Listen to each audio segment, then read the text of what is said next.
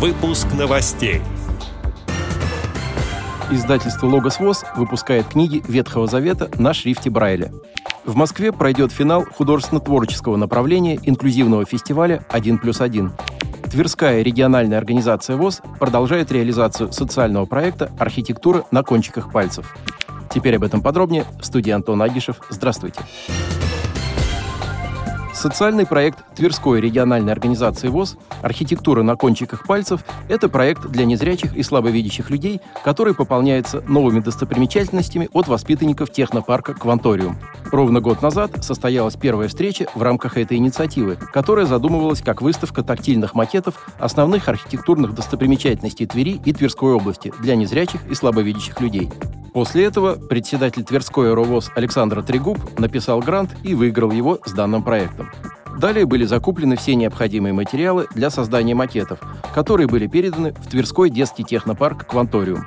Сейчас уже появились первые работы от детей, которые самостоятельно создают достопримечательности Тверского края. Все представленные макеты максимально похожи на оригиналы. Учащиеся кванториума с ответственностью подошли к данной работе, спроектировали и создали уменьшенные копии в 3D-лабораториях.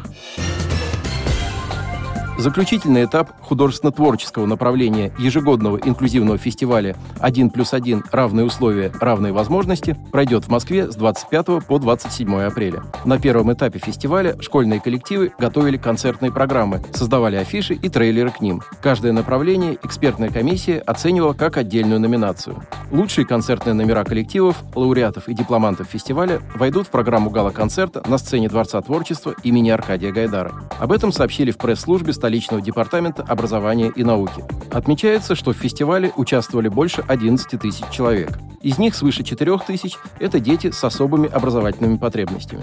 В этом году тема фестиваля «От Древней Руси до современной России». Поэтому в своих выступлениях участники обратятся как к разным жанрам, так и к разным эпохам. Они представят номера, построенные на жестовом пении, танцевальные и спортивные композиции, театр теней, вокальные номера и художественное слово – Зрители совершат путешествие во времени из Древней Руси к России Петра Великого, через Советскую Россию к России современной. Незрячие люди смогут прочитать книги Ветхого Завета на шрифте Брайля. Тексты уже готовятся к печати, сообщает издательство «Логос ВОЗ». Работа над рельефно-точечным вариантом текста началась в этом году. Для заказа уже доступны 8 книг. Ветхий Завет – это древнейший из двух частей христианской Библии. В него входит 39 книг. Это священный текст как в христианстве, так и в иудаизме. Первыми на шрифте Брайля напечатали пятикнижие, в которое входит «Бытие», «Исход», «Левит», «Числа» и «Второзаконие». Кроме того, незрячие и слабовидящие читатели уже могут заказать книгу Иисуса Новина, книгу Судей и книгу Руфи. Предполагается, что в ближайшее время людям с нарушением зрения станут доступны и остальные части Ветхого Завета. Чтобы приобрести книги, необходимо оставить обращение по телефону плюс 7 495 683 17 11 или по электронной почте зам собака логосвоз.ру. Отдел новостей «Радиовоз» приглашает к сотрудничеству региональной организации.